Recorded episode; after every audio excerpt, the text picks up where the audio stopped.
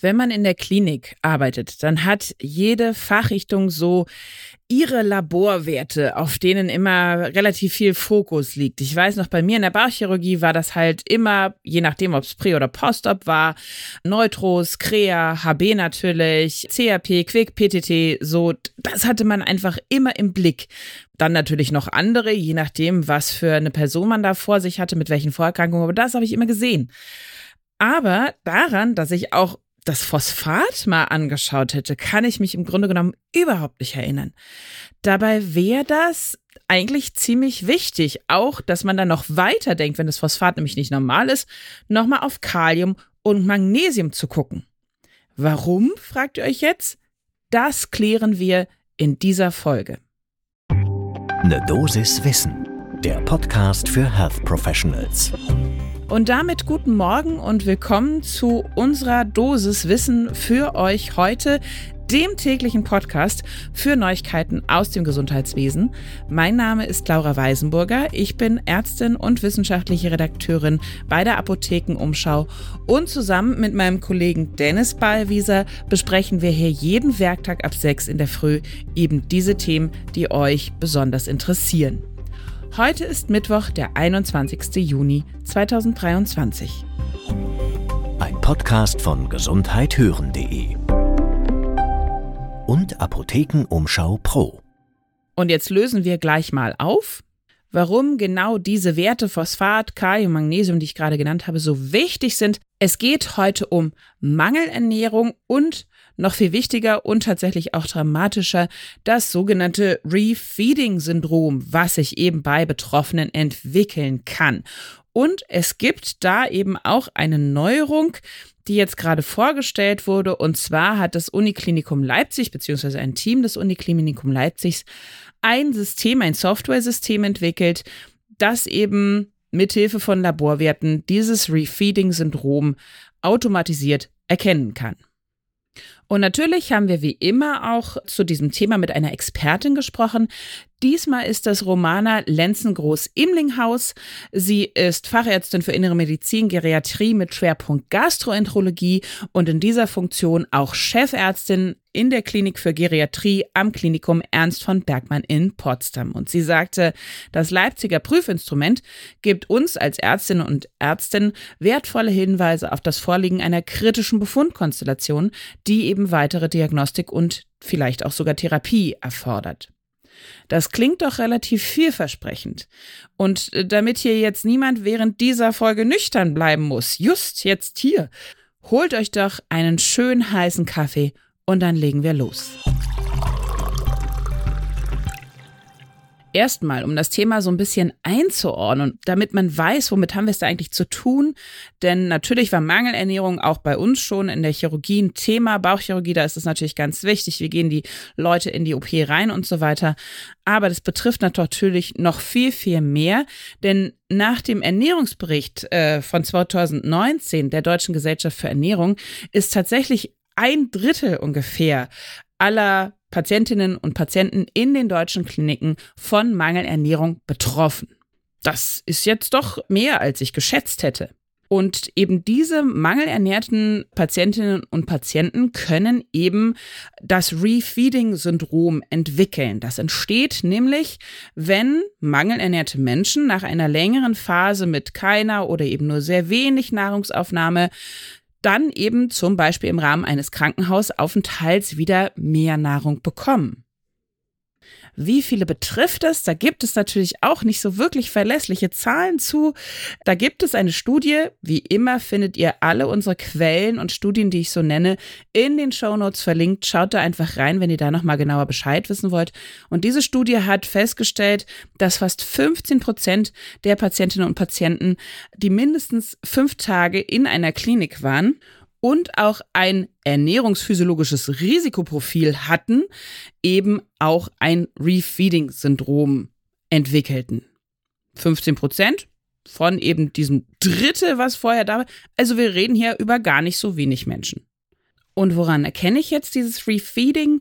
Ja, so ungefähr zwei bis fünf Tage nach Einsetzen der Ernährungszufuhr, also wenn die aufgenommen wurden, die Menschen, dann kann man im Labor eine Hypophosphatämie beobachten. Das bedeutet also, das Phosphat im Blut sinkt unter 0,8 Millimol pro Liter.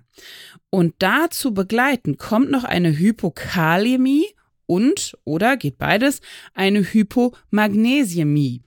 Und wenn man jetzt weiß natürlich, wofür sind diese ganzen Elektrolyte gut und so weiter, dann weiß man jetzt eigentlich auch schon, okay, wenn ich jetzt da so einen krassen Mangel habe bei so vielen unterschiedlichen Elektrolyten, ja, es kommt natürlich zu ausgeprägten Flüssigkeitsverschiebungen. Man kann periphere oder zentrale Ödeme beobachten. Es kommt natürlich zu kardialen Komplikationen, neuromuskulären, aber auch zentral nervösen Komplikationen. Auch Tachykardie kann auftreten oder die Kognition wird beeinträchtigt. Und da merken wir auch gleich, das ist alles gar nicht so ungefährlich. Im aller, aller schlimmsten Falle kann es tatsächlich auch tödlich verlaufen, dieses Refeeding-Syndrom. Problem ist aber eben, das ist alles im Gänze dann so unspezifisch. Ja, Ödeme beobachten wir ja immer wieder. Das können die unterschiedlichsten Ursachen sein. Auch Eintrübungen, Post-op oder eben aufgrund von Flüssigkeitsmangel. Auch das sehen wir ja ganz, ganz häufig. Das heißt also, dieses Refeeding speziell wird gar nicht so oft erkannt. Wenn ich dann aber eben festgestellt habe und das auch richtig eingeordnet habe mit den Elektrolyten, dass das ein Refeeding-Syndrom ist, dann behandle ich das folgendermaßen natürlich Substitution der betroffenen Elektrolytgruppen, weitere Vitaminzufuhr, vor allen Dingen ist da Vitamin B1 wichtig und die Wiederaufnahme der Nahrung sollte in kalorienreduzierter Form erfolgen, das heißt also eher so schrittchenweise.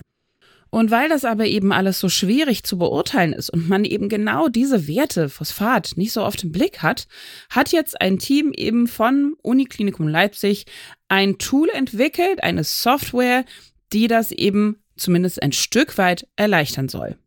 Und zwar nutzt diese Software die Echtzeit-Labor-Werte, scannt die sozusagen und wenn das da Alarm schlägt, dann wird das Ernährungsteam gewarnt und verständigt, dass es eben da eine Auffälligkeit gibt.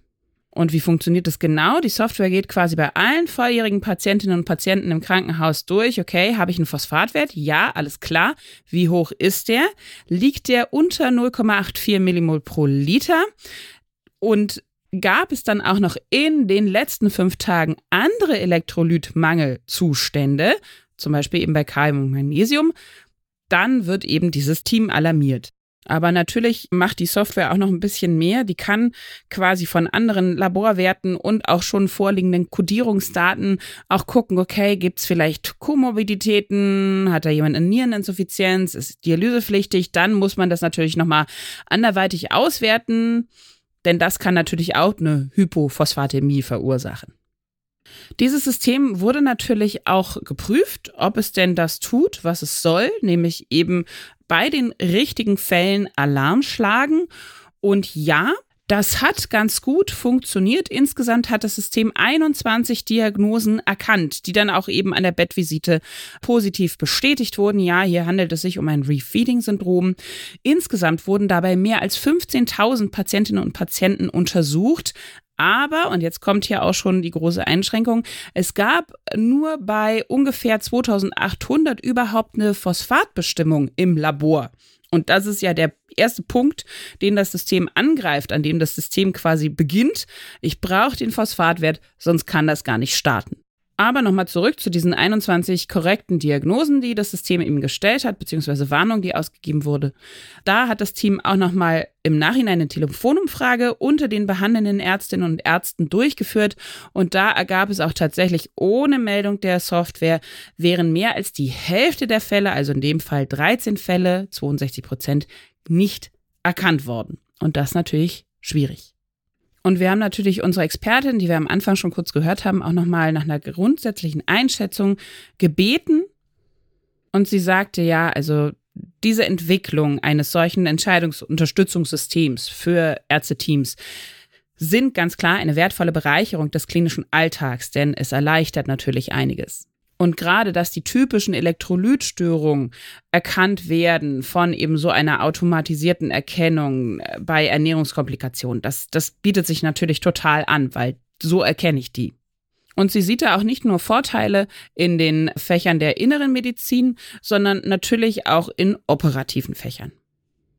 Insgesamt also hier auch eine positive Einordnung. von Romana Lenzengroß-Imlinghaus.